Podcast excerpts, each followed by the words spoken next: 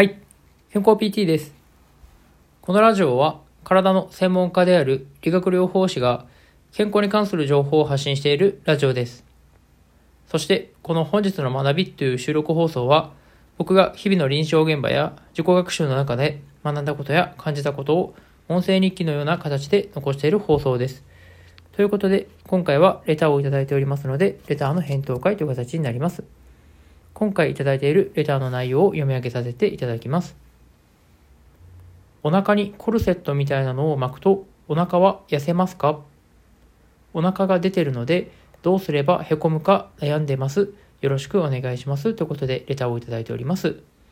まあ、今回はこのお腹をこうへこませるためには、まあ、そのどういったものがいいかということで、まあ、そのコルセットを巻くとそのお腹を痩せることできますか？ということなんですけど、これ結論からあのお答えさせていただきますと、まあ、そのお腹をこうあのへこませるためにやっていただきたいのはあのドローインっていうエクササイズとあのプランクっていうエクササイズをあの一緒にやっていただくのが一番効果が高いかなというふうに思いますね。でちなみにこのコルセットみたいなものをお腹に巻くと、まあ、その痩せることができるかに関してなんですけど、まあ、これは、まあ、その装着している時はあの一見ねこうお腹が痩せているように感じるかもしれないんですけど、こういったあの外からの刺激であのお腹をこうへこませてしまうとあのお腹のインナーマッスルっていうのがあの弱くなってしまう可能性があるんですよね。まあ、これは一般的に、まあ、そのコルセットをつけているとこう腹筋が弱くなるっていうふうにあのご存知な方も多いんじゃないかなと思うんですけど、まあ、そういった形でこのコルセットを巻くことによってあの自分のお腹の筋肉を使わなくても腹圧を上げることができるので、まあ、そういったこうお腹のインナーマッスルがあの弱くなってしまうということなんですよね。まあ、ですんであの自分の筋肉でしっかりお腹をへこませるってことが大事になってくるのであのまずドローインっていうエクササイズですね。でこのドローインというエクササイズはどのように行うかっていうと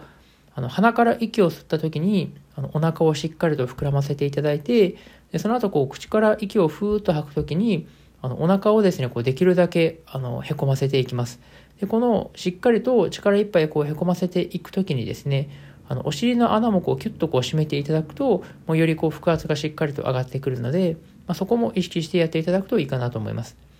でこれを最初はあの仰向けの状態で行っていきながらあのお腹をしっかりとこうへこませることができるようになればですねその次の段階としてあのプランクっていうエクササイズも併用して行っていくとより効果が高くなってくるかと思います。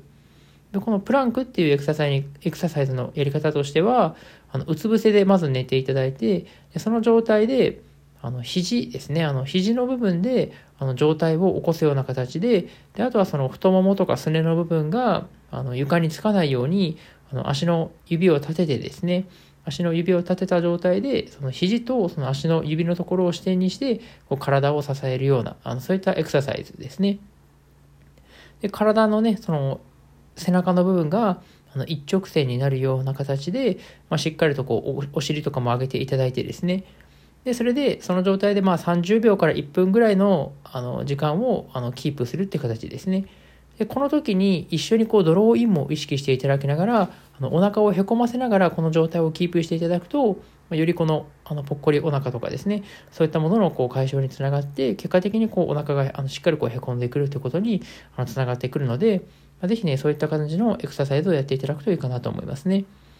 一つねこうあの注意点というかですねこうよく間違いがちな方法としてはあのお腹をへこませるためにあの腹筋をひたすらやるっていう方いらっしゃるんですけどあの仰向けの状態でこう体を起き上がらせるような腹筋運動ってありますよね。あのあれだけを行ってもお腹をへこませることができないっていうことはあの抑えていただく必要があるかなと思います。まあ、というのがあの仰向けの状態でねこう上体起こしのような形で腹筋するあの運動に関してはあの腹直筋っていうですねあのインナーマッスルじゃなくてあのアウターマッスルの部分を鍛えるトレーニングになってくるので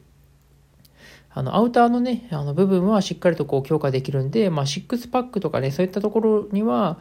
あの影響は出てくるんですけど、まあ、ただ、そのインナーがしっかりと効いていない状態でアウターばっかりですね、鍛えてしまっても、なかなかこうお腹をしっかりとへこませることができないということにもつながって、まあ、結果なんかこうお腹が少しこう出ているように余計に見えてしまうという現象が起こってくるので、まあ、ここに関しては、もしそういったこう、あの状態起こしのような腹筋も行うのであれば、まあ、今回のようなこういうのドローインっていうエクササイズも行った上であのインナーがちゃんと効いた状態でこの状態起こしのような腹筋もしていくとあのお腹もへこんだ状態でのそのシックパスあのシックスパックっていう形があのできてくるかなと思うので、まあ、ぜひねそういった形でやっていただくといいかなと思いますね。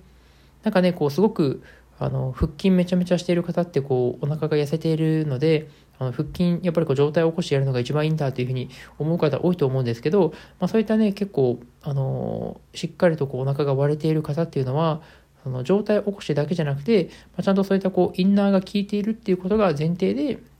まあ、そういったのをこうされて、あのしっかりとこう綺麗な腹筋ができていると思うので、まあね、あのこれをまだね、今からこうトレーニング始めますっていう人が、その状態を起こしだけやってしまうと余計にこうお腹が出てしまうっていう現象がの起きてくる可能性が高くなってくるので、まあ、ぜひね、あの今回の話を参考にしていただけたらと思います。